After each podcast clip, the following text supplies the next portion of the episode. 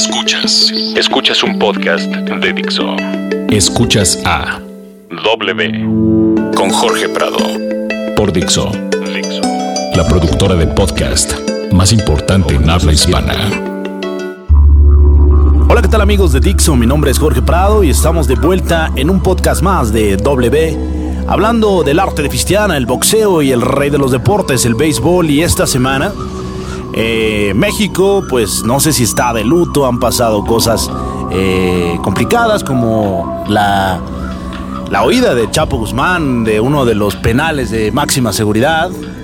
Y parece que México está entrando en una crisis, una crisis de que no solamente pasa en la sociedad, sino también en el deporte. Vimos también a México empatando 0-0 contra Guatemala.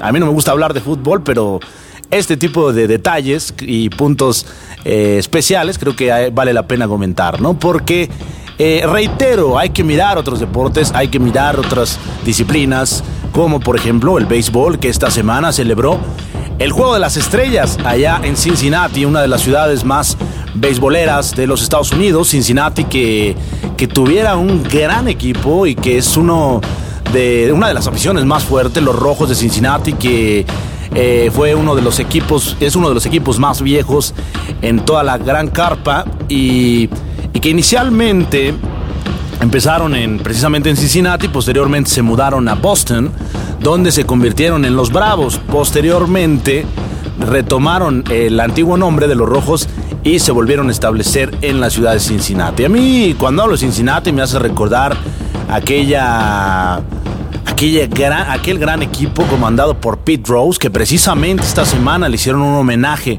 en el Juego de las Estrellas. Un jugador que, que fue y es actualmente líder de, hits de todos los tiempos, pero que desafortunadamente su carrera fue ensuciada por el tema de eh, pues esto en lo que estuvo involucrado el tema de las apuestas el tema de la mafia se decía que Pete Rose se dejaba comprar por los apostadores y ellos le pagaban una gran cantidad de dinero para poder eh, manipular los partidos, manipular las estadísticas y así darles el triunfo a todos estos apostadores en aquella época.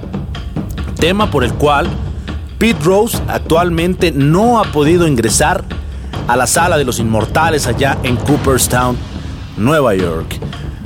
Otro de los escándalos del béisbol, este de Pete Rose, pero que merecidamente eh, su trayectoria como beisbolista le ha dado un homenaje esta semana allá en el All-Star Game en la ciudad de Cincinnati. Los que pudieron ver este juego, de verdad ha sido un espectáculo, una lluvia de luminarias y algo que quiero destacar es que, eh, bueno, fue un fin de semana lleno de béisbol. Eh, desde el domingo hubo un juego de las futuras estrellas que se hace cotidianamente año tras año, donde se presentan los eh, los prospectos que están jugando en ligas menores y que probablemente serán las futuras estrellas de las grandes ligas. Y cabe destacar que hay grandes, grandes nombres, hay jugadores interesantes, jugadores que estuvieron representando a diversos países. El juego de, de las futuras estrellas se divide en los jugadores de los Estados Unidos y los jugadores del mundo, así se llama, The World and USA es el equipo, los equipos que juegan en este, en este partido. Y cabe mencionar nombres importantes que estuvieron allá en este, en este juego, como Ketel Marte, un gran jugador, también Elías Díaz o Gary Sánchez. Nombres que hay que seguir porque varios de ellos serán grandes figuras del mejor béisbol del mundo. Hay que seguirlos en la mira. También hay que mencionar que hubo posteriormente este domingo un juego de personalidades donde pudimos ver eh, a Snoop Dogg vistiendo la camisa del All-Star Game. También estaba Bernie Williams, aquel gran jugador de los Yankees de Nueva York. Y por supuesto, se juntó con su ex compañero Paul O'Neill, el elegante, aquel primera base impresionante del equipo de los Yankees de Nueva York. Pues esto fue el All-Star Game, también eh, la guerra de cañones, de cañonazos allá, el Home Run Derby, donde vimos la gran actuación de Albert Pujols, de Brian, de Peterson, también de Machado, Manny Machado, el de los Orioles de Baltimore. También vimos a Josh Donaldson, a Rizzo, a Fraser y a Fielder. Estos grandes cañoneros que disputaron el Home Run Derby en un espectáculo, sin lugar a dudas, esperado por todos los aficionados del rey de los deportes año tras año. El, Juego de las Estrellas marca eh, la mitad de temporada, marca eh, esta primera mitad donde se empiezan a definir ya los posibles equipos que llegarán a la postemporada. Hay que destacar la gran actuación de Félix Hernández, el de los Marineros de Seattle, que ha llegado a esta mitad de campaña con números importantes y que probablemente se va a jugar y va a disputar de nuevo el trofeo Cy Young que el año pasado también lo obtuvo y que pues está ahí en la pelea de nuevo. Félix Hernández, hay que seguir este gran pitcher de los Marineros de Seattle, que también lo vimos brillar allá en el Juego de las Estrellas. Y hablábamos al principio del tema de Chapo Guzmán, de que se escapó este narcotraficante y la crisis que está pasando México en el deporte. Y algo vergonzoso que yo vi el fin de semana pasado fue el regreso de Jorge Kawashi.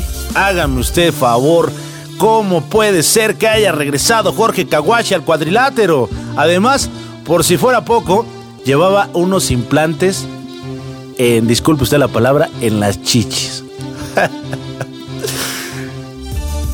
Así como lo escucha usted, Jorge Kawashi fue a pelear, a representar a México, hágame usted favor, a representar a México en una pelea internacional, así la hicieron llamar, en Filipinas noqueando a un peleador que la verdad no sé ni quién era, no sé ni dónde salió.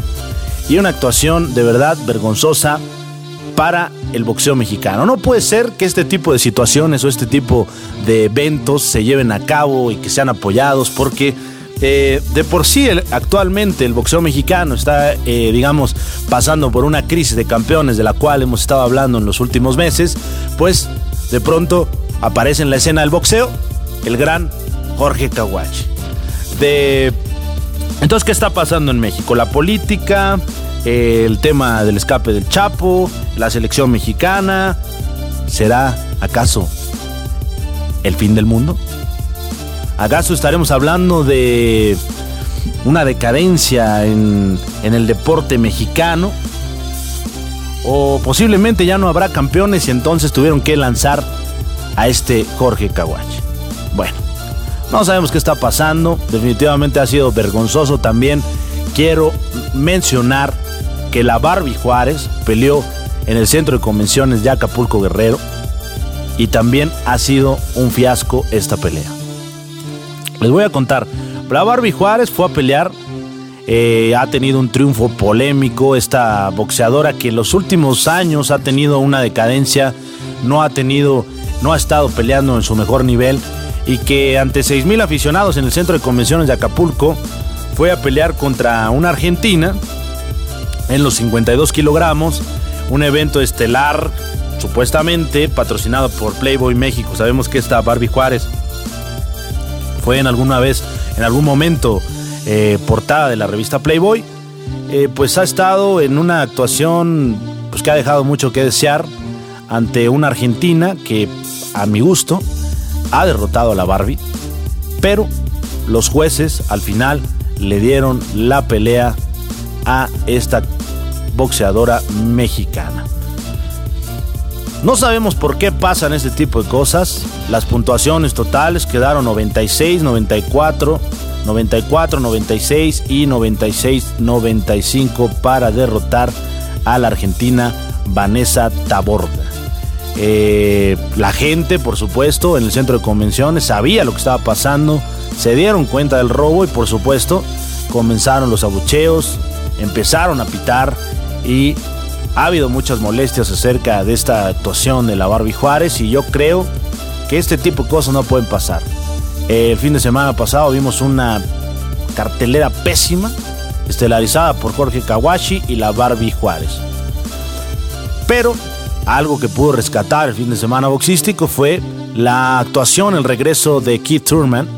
Eh, de esto voy a hablar posteriormente, pero quiero cerrar este tema de Jorge Kawachi y la Barbie Juárez.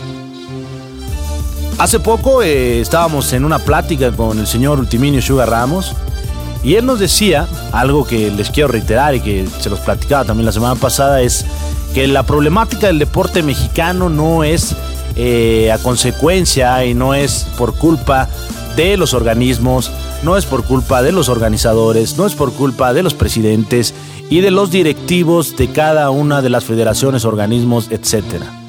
Sino la culpa de la crisis del deporte mexicano es por los aficionados que cada día exigen menos un espectáculo de primera calidad. Creo que los mexicanos merecemos un espectáculo de primera calidad en todas las disciplinas. ¿Y por qué? Porque a lo largo de la historia, específicamente hablando de boxeo, México ha sido uno de los países, el segundo país que más campeones ha dado a este bonito deporte. No puede ser que entremos y caigamos en esta zona de confort donde el público, los aficionados y las nuevas generaciones no exijamos en este deporte un espectáculo digno. Y sabemos la competencia que ha surgido en los últimos tiempos con otras disciplinas o deportes de contacto, llamemos artes marciales mixtas, UFC y otras, que probablemente estén teniendo más credibilidad que el boxeo y sea la consecuencia de que muchas nuevas generaciones estén migrando hacia estas nuevas eh, competencias, hasta estos nuevos modos, estas nuevas formas de eh, deportes de contacto. Pero hay que hacer énfasis en que el boxeo es un deporte que tiene un arte específico y por eso se llama el arte de Fistiana. Y voy a hablar un poquito de esto. Eh, la forma de caminar del boxeo, en el boxeo, para empezar, no se permiten patadas. Son únicamente golpes, no se permiten golpes debajo de la cintura, eh, golpes bajos son penalizados, son marcados como foul, tampoco se pueden dar golpes detrás de la cabeza. Hay una cierta zona que es el rostro, toda la parte frontal del rostro, la parte del cuerpo, se puede pegar en cualquier parte del cuerpo, tampoco puede pegar en la espalda, son golpes que no están permitidos en el boxeo. Entonces, para que el boxeador pueda penetrar esta zona, eh, la gente que, que sabe, que conoce acerca de los deportes de contacto, tiene que perfeccionar primero una técnica.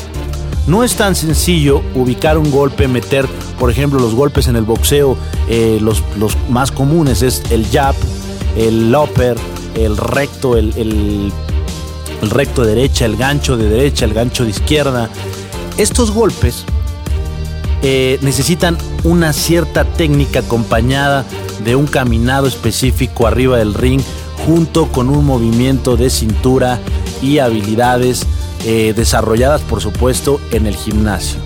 Esto a diferencia de otros deportes eh, donde son donde puedes utilizar por ejemplo los pies son permitidos los golpes en cualquier parte del cuerpo pues creo que lleva un poquito más de complicación y tiene muchísima más técnica que cualquiera de estas disciplinas mencionadas anteriormente. Eh, esto probablemente es algo que de lo que no se hable actualmente cuando vemos una pelea y le ponemos al canal a ESPN o al canal que usted quiera y los locutores o narradores de las peleas parecía que están narrando un partido de fútbol donde al aficionado le deberían de explicar, como en los viejos tiempos, lo que está pasando arriba del ring. La técnica, eh, la forma en la que está caminando, lo que está tratando. Eh, cuando, por ejemplo, un boxeador empieza a cortar el ring para taparle la salida a los boxeadores, este tipo de situaciones hay que explicarlas a los aficionados. Así podríamos despertar una pasión distinta hacia un deporte que pareciera que cada vez tiene menos aficionados. Ahora, los aficionados que, digamos, antiguos, los aficionados de antes que, que veían con cotidianidad estas peleas y que eran apasionados de este deporte, eh, pues actualmente ya no le ponen tanta importancia por esto, por esto mismo. ¿Cómo yo podría, por ejemplo, a mi abuelo le encantaba el boxeo, ¿no? Y, imagínense yo ir a casa del abuelo y decirle, oye abuelo, vamos a sentarnos porque este sábado va a pelear Jorge Kawachi. ¿Qué creen que me diría el abuelo? Me corre a patadas de su casa en ese momento. Y, y como ese ejemplo podríamos poner varios, ¿no? Y bueno, Desafortunadamente este tipo de peleas son las que televisan. Cuando este fin de semana hubo una gran pelea de un peleador que yo podría decir que es uno de los más importantes en la categoría welter y que probablemente sería el único que podría vencer al número uno libra por libra Floyd Mayweather Jr. y que también considero es uno de los prospectos a futuras estrellas del cuadrilátero, futuras estrellas del, boxeo.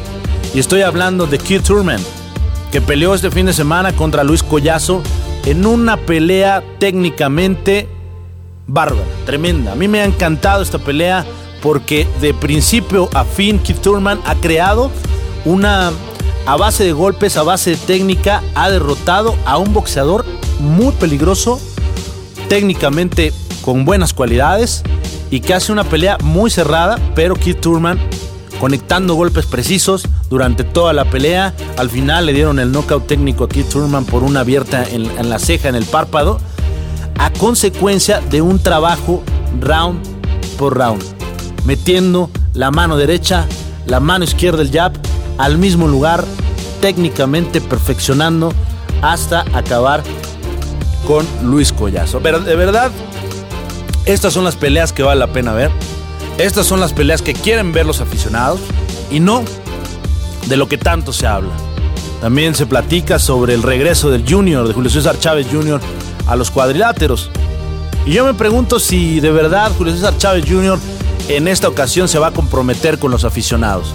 Lo vimos en su última pelea haciendo un espectáculo verdaderamente vergonzoso para el boxeo mexicano y vergonzoso para Julio César Chávez, papá, que fuera una gran leyenda del boxeo y que desafortunadamente eh, el nombre de Chávez pues hoy no está en lo más alto del boxeo. Julio César Chávez dice que en esta ocasión eh, va, va con todo, que se está preparando fuerte para vencer a, un nuevo peleador, también de media, de media categoría. Esta pelea va a ser en El Paso, Texas.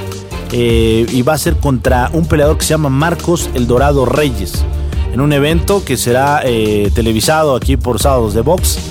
Y Julio César Chávez, que ya eh, lo hemos visto en sus últimas peleas, de verdad, con un desempeño muy malo. Pues vamos a ver qué pasa ahora enfrentando al Dorado. El Dorado, pues en verdad no creo que sea algo difícil para el Junior, pero de no ganarle al Dorado debería pensar en el retiro porque una derrota más, hablan mucho. De pronto hay boxeadores como me hace recordar a este Adrian Bronner, ¿no? Hace poco lo, acabamos de ver en una pelea cayendo de las manos de Sean Porter y veíamos a Adrian Bronner antes de la pelea platicando a los medios diciendo voy a acabar con Porter, lo voy a derrotar por knockout. Eh, en la ceremonia de pesaje, eh, Adrian Bronner le da la mano Sean Porter, Adrian Bronner lo mira y no le da la mano. O sea, este tipo de acciones, actitudes, creo que se tienen que demostrar arriba del ring. Y hemos visto en otras ocasiones boxeadores con este tipo de, ¿cómo lo llamaríamos? De intimidación, de soberbia, de prepotencia tal vez por ser unas grandes figuras, recordar aquel legendario Mohamed Ali que hablaba demasiado, pero bueno, ¿qué diferencia hay entre un Mohamed Ali que hablaba y decía, lo voy a acabar, pero cuando subía al ring de verdad lo acababa, a un Julio César Chávez que dice, eh, lo voy a acabar y cuando sube al ring lo, lo noquean o, o termina demostrando sus pocas cualidades o deficiencias técnicas? Yo creo que mejor en estos casos es quedarse callado es lo mejor que podría hacer por respeto a los aficionados, por respeto al apellido Chávez y por respeto al boxeo. Hay que guardar compostura y ojalá que el Junior salga concentrado en su vida al cuadrilátero a tirar sus mejores golpes. Es importante que se generen nuevas figuras del, boxeo mexicano, es importante mirar hacia otros rumbos porque creo que sigue habiendo una calidad enorme en el boxeo mexicano, pero estamos desgastando las balas con Canelo Álvarez, con Julio César Chávez Jr., con boxeadores que en realidad no están haciendo nada. Ahora, hablando de Canelo Álvarez, se confirma la pelea con Miguel Cotto. Miguel Cotto sabemos que es un boxeador duro, que ha sido entrenado por Freddy Roach, este gran entrenador legendario, quien, quien ha tenido en sus manos a grandes peleadores como Manny Pacquiao, por mencionar alguno. Y Miguel Cotto, estoy seguro que no va a dejar que le arrebaten el cinturón verde y oro. Estoy seguro que en esa velada Canelo Álvarez la va a tener complicada. Los mexicanos ponen probablemente toda su ilusión, sus expectativas a que Coto va a poder vencer al puertorriqueño Miguel Cotto, al puertorriqueño Miguel Coto va a vencer Canelo Álvarez, perdón, va a vencer a Miguel Coto Vamos a ver qué pasa. Esta pelea está pactada para noviembre.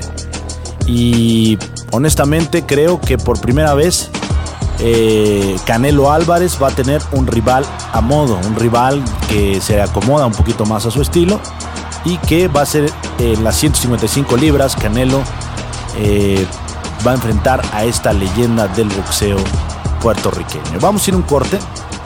Por supuesto, los quiero invitar a que nos sigan a través de nuestras redes sociales. Estamos en Twitter como arroba db-sports, en Facebook W. A mí me pueden seguir en mi cuenta personal arroba colorjay. Ya lo saben, también pueden seguirnos a través en la vía de Periscope como arroba db-sports. También estamos en Twitter. Véanos ahí, tenemos mucha información para todos ustedes. Y vamos a regresar ya para dar las últimas notas y recordarles a todos ustedes que pronto ya vamos a lanzar el especial de Leyendas del Cuadrilátero. Un especial preparado en conjunto con W y Dixo. Eh, hemos tenido la oportunidad de entrevistar a todos esos grandes peleadores que pisaron eh, el ring y que representaron dignamente a nuestro país en diferentes puntos de la historia grandes pugilistas que han sido inmortalizados allá en el Salón de la Fama de Canastota, Nueva York, y que para nosotros es un placer presentarles este gran trabajo editorial, este gran trabajo en conjunto con W, con Fernando Benavides, con por supuesto eh, mi queridísimo Dani Sadía y el equipo de Dixo junto con W, un servidor en un especial que verdaderamente los va a dejar con la boca abierta. El boxeo es una de las disciplinas más importantes que hay y que ha habido en la historia de México y nosotros queremos resurgir esos grandes momentos, esos grandes, esas grandes batallas, esas grandes historias, esas grandes, este, no sé, esas leyendas que están ahí y que quedarán en la memoria de todos por el resto de los días. Vamos a un corte y regresamos. Esto es W. Escuchas a W con Jorge Prado. Y bueno, vamos a despedirnos. Antes quisiera comentarles que se cumplen 59 años de la creación del premio Cy Young en honor a uno de los lanzadores más dominantes en la historia de las grandes ligas. Este galardón tiene detalles curiosos que desempolvaremos eh, y les platicaré un poquito. Ford Free, comisionado a las grandes ligas en la época de 1956, eh, dio la creación de este distintivo trofeo que ha sido eh, pues disputado y ha sido peleado por grandes figuras del béisbol a lo largo de la historia. Y este trofeo, bueno, nació hace ya eh, pues muchos años. El, originalmente se entregaba solo el Cy Young al mejor lanzador de ambas ligas y por eso en 1967 se modificó por el comisionado en aquel entonces William Merker y se amplió la distinción en un trofeo para cada una de las ligas, ¿no? Este trofeo que pudimos ver esta semana en el Juego de las Estrellas a grandes peloteros y muchos de ellos, eh, hablando de este tema del Cy muchos de ellos como Félix Hernández, como Clayton Kershaw, como Madison Garner, fueron eh, pues peloteros que han ganado el premio Cy Young. Y bueno, este Cy Young fue creado con el objetivo de honrar la memoria de uno de los grandes de la historia y destacar la labor de peloteros que no necesariamente recibían un reconocimiento para eh, tener este reconocimiento por sus mejores lanzamientos, ser el mejor pitcher de cada una de las ligas. Ha sido una semana muy beisbolera y vamos a esperar qué pasa en esta segunda parte de la campaña, este premio Cy Young eh, y todos los, grandes pitchers que estuvieron esta semana. Eh, ha sido para mí un honor haber estado siguiendo estos partidos, este juego de las estrellas, el home run derby y darnos cuenta que el béisbol es uno de los deportes que sigue conservando su esencia a pesar de los años. El béisbol es uno de los deportes más seguidos en los Estados Unidos y actualmente es una de las ligas más sólidas y más serias que existen en el deporte mundial y yo me atrevería a decir incluso más seria que la NBA, más seria que la NFL y más seria que la FIFA porque la FIFA es una una de las instituciones más corruptas del mundo y lo acabamos de ver apenas hace algunos meses con el tema de Joseph Blatter y otros que están ahí detrás involucrados en el tema del fútbol. Van a pensar que soy un antifútbol, pero yo quiero eh, reiterarles este tema si tuvieron la oportunidad de ver el juego de las estrellas allá en Cincinnati, la Casa de los Rojos, un espectáculo verdaderamente impresionante. Hay que ver béisbol, hay que seguir el rey y viva, viva para siempre el rey de los deportes y esto ha sido todo por hoy. Mi nombre es Jorge Prado.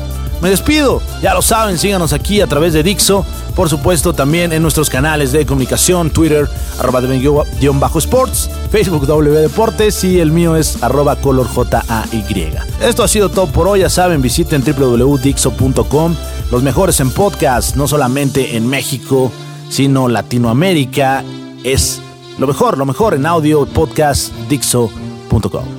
Nos vemos la próxima semana. Dixo presentó W con Jorge Prado